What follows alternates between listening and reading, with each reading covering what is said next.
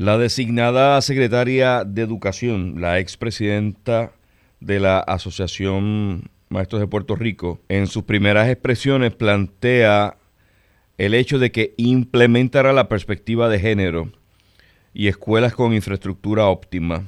Eh, lo establece como prioridades en su ejecución como nueva secretaria. Esto ha comenzado a generar nuevamente el debate sobre este tema, incluso días previos, la, tanto la senadora por acumulación y la representante por acumulación de Proyecto de Dignidad, Johan Rodríguez Bebe, y la licenciada Lizy Burgos, planteaban que Pedro Pierluisi en una carta escrita directamente al debía prestar atención no solo un estado de emergencia que protegiera a las mujeres, sino a los envejecientes, a los hombres, a los niños. Eso se sacó de contexto y ha generado también una extraordinaria controversia. Incluso todas las personas que estén a favor de ese planteamiento están bajo guerra.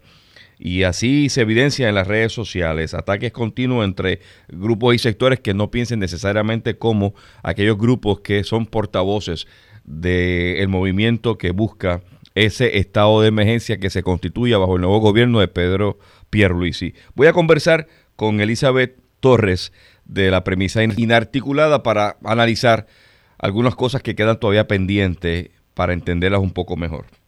Bienvenida Elizabeth a la redacción de Gusto saludarte. Felicidades. Gracias, gracias nuevamente por tenerme contigo y un saludo muy caluroso a todos los radioescuchas. La, última vez que conversamos estaba pendiente preguntarte sobre eh, un proyecto de ley que aparentaba la Oficina de Fortaleza someter sobre el femicidio. ¿Nos puedes arrojar luz ahí? Sí, el pasado 25 de noviembre, ¿verdad? Con motivo de este día de no más violencia contra la mujer, la gobernadora Wanda Vázquez anuncia eh, que iba a presentar un proyecto en la, en la próxima sesión eh, extraordinaria, que es esta que, ella acaba, ¿verdad?, de eh, recientemente de convocar. Ah, de convocar, gracias. Sí, y entonces en esa orden ejecutiva, que es la 2020 raya 078, pues entonces se propone, entre otras cosas, implementar el currículo con perspectiva de género en las escuelas, le llaman escuelas coeducativas, pero es exactamente eso, que estuvo dos años en, en 11 escuelas, creo, creo que eran 10 u 11 escuelas donde se trató de implementar, nunca se rindieron informes relacionados con eso, ni el alcance que ello tuvo. Tampoco se publicó el currículo escolar que se estaba utilizando, ni la guía de los maestros. Entonces, este, esto ha generado, ¿verdad?, un debate muy serio relacionado con cuál es la intención y qué se logra a través de este tipo de, implementaciones, de este tipo de ideologías particulares y eh, después de eso, pues ha seguido todos estos cuestionamientos en las redes sociales a partir de ese, anuncio del el pasado 25 de noviembre y esto ha levantado roces entre distintos grupos que opinan eh, de forma contraria unos de otros. Por un lado, tenemos a la senadora eh, por, por acumulación, Joan Rodríguez Bebe, y por otro lado, la representante Lizy Burgos que han planteado, y yo lo defiendo, defiendo sus posturas y concurro completamente de que aquí hay un problema de violencia que hay que atenderlo, pero debe ser de manera generalizada, donde el estado de emergencia, ¿verdad?, atienda a todos los sectores, incluidas, por supuesto, las mujeres. Y entonces, con este nombramiento de la señora eh, Elba Aponte, pues surge otra, otra gran controversia sobre la implementación de la perspectiva de género en las escuelas, de manera autoritaria y de manera impositiva y esto pues entonces sigue creando ronchas entre, entre los distintos grupos. ¿Coincides con un sector que plantean que Elba aponte no necesariamente a traer de alguna manera armonía dentro del Departamento de Educación pudiera generar más controversia de la que hasta el momento hay? Definitivamente, ya lo estamos viendo. O sea, yo fui maestra ¿verdad? Y como maestra yo me desafilié de la FROS de Puerto Rico porque entiendo que son brazos políticos, así quedó evidenciado en toda mi trayectoria como maestra. Eh, yo iba a las reuniones y me daba cuenta que aquí lo que había era un constante ataque político al gobierno, sobre todo a los estadistas, y finalmente decidí desafiliarme. Eh, hay que entender que los sindicatos y los gremios están asociados sobre todo a eh, ideologías políticas de izquierda. En este caso, la señora Elba Ponte que fue presidenta de la Asociación de Maestros de Puerto Rico, es popular, pero una popular soberanista de izquierda también.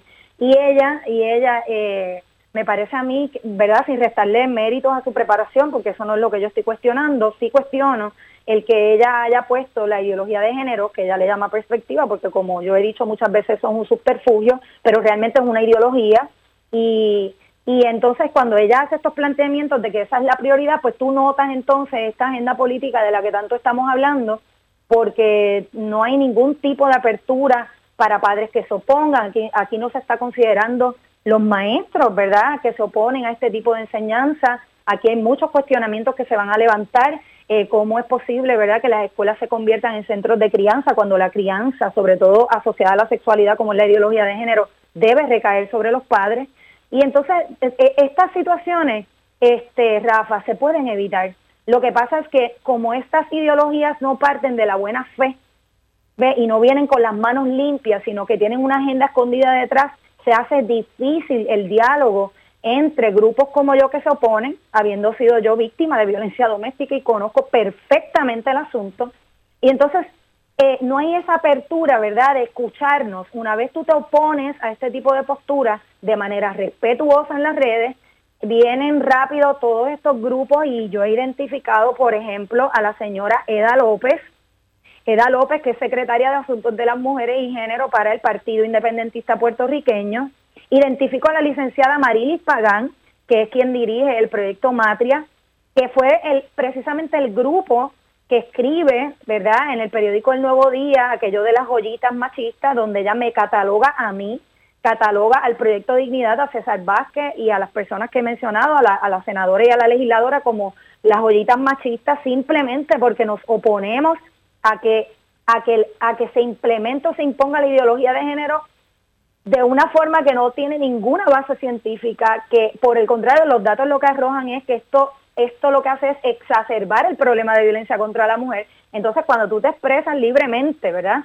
Porque vivimos en una democracia, entiendo yo, te expresas libremente con fundamentos científicos de cómo esto no resuelve el problema y yo desde una perspectiva de madre, de maestra y de víctima que fui, lo sé que es así, pues entonces eso levanta unas ronchas tan terribles que estas mujeres empiezan a atacarte, a hostigarte. La señora Eda López vino a mi página, me atacó de, de, o sea, me difamó públicamente, eh, terriblemente, sin ninguna razón, porque solamente nos oponemos a que la violencia de género se trate de atajar desde unas medidas que no van a resolver el problema. Quiero preguntarle eh, algo. ¿Por qué a Elba Aponte se le señala como una feminista radical?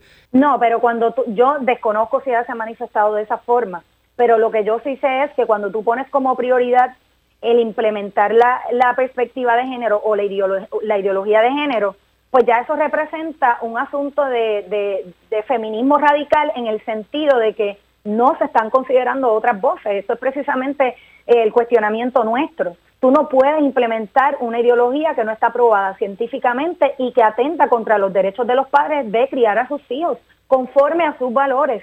No le corresponde, no le corresponde al magisterio tener la carga de entrar en asuntos eh, de valores y de moral no le corresponde a los maestros. Mira, si nuestros estudiantes no están dominando las materias básicas, matemática, eh, español, inglés, ¿por qué vamos nosotros ahora a imponerle una nueva carga cuando hay muchísimos maestros que se oponen a este tipo? En Arroyo Habichuela, ¿qué, ¿qué son escuelas con infraestructura óptima?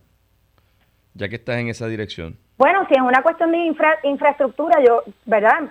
puedo pensar que se refiere a que cumplan con los requisitos en cuanto a los sismos y temblores y que tengan capacidad para niños con impedimentos, ¿ve? Eso es bien importante también y ella tiene una especialidad en ese tipo de, educación para los niños con, discapacidades, eso es esencial eso me parece maravilloso. O sea, yo quiero dejar bien claro, Rafa, que nuestro, nuestro rol aquí, y yo como me he hecho eco de las voces de, de la senadora eh, Joan Rodríguez Bebe y de Elisi Burgos, que nosotros lo que estamos buscando es consenso. Pero para que haya consenso no puede haber comportamiento violento por parte de, las que piensan distinto.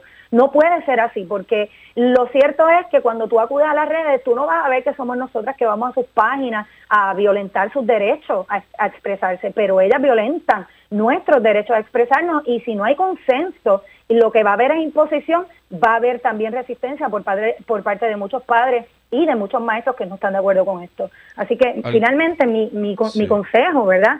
A la señora Elba Ponte, con quien no tenemos yo no estoy de acuerdo con su nombramiento, pero eso no impide que nos podamos, que no nos podamos sentar a la mesa a dialogar con respecto a esto. Me parece que esta advertencia, si se toma en serio, va a evitar futuros conflictos legales que le van a costar al erario público muchísimo dinero. Yo creo que esto se puede llegar a un consenso genuino basado en la buena fe, ¿verdad? Para entonces pues que se imparte una enseñanza que esté libre de todo tipo de ideología, que es lo que nosotros pretendemos. Eh, tengo dos preguntas finales para terminar el tema de Elba Aponte. ¿Usted coincide con algunos sectores que plantean que el nombramiento de ella se puede interpretar como una declaración de guerra directamente con los conservadores de parte del gobierno de Pedro Pierluisi al realizar este nombramiento de la secretaria de Educación Elba Aponte?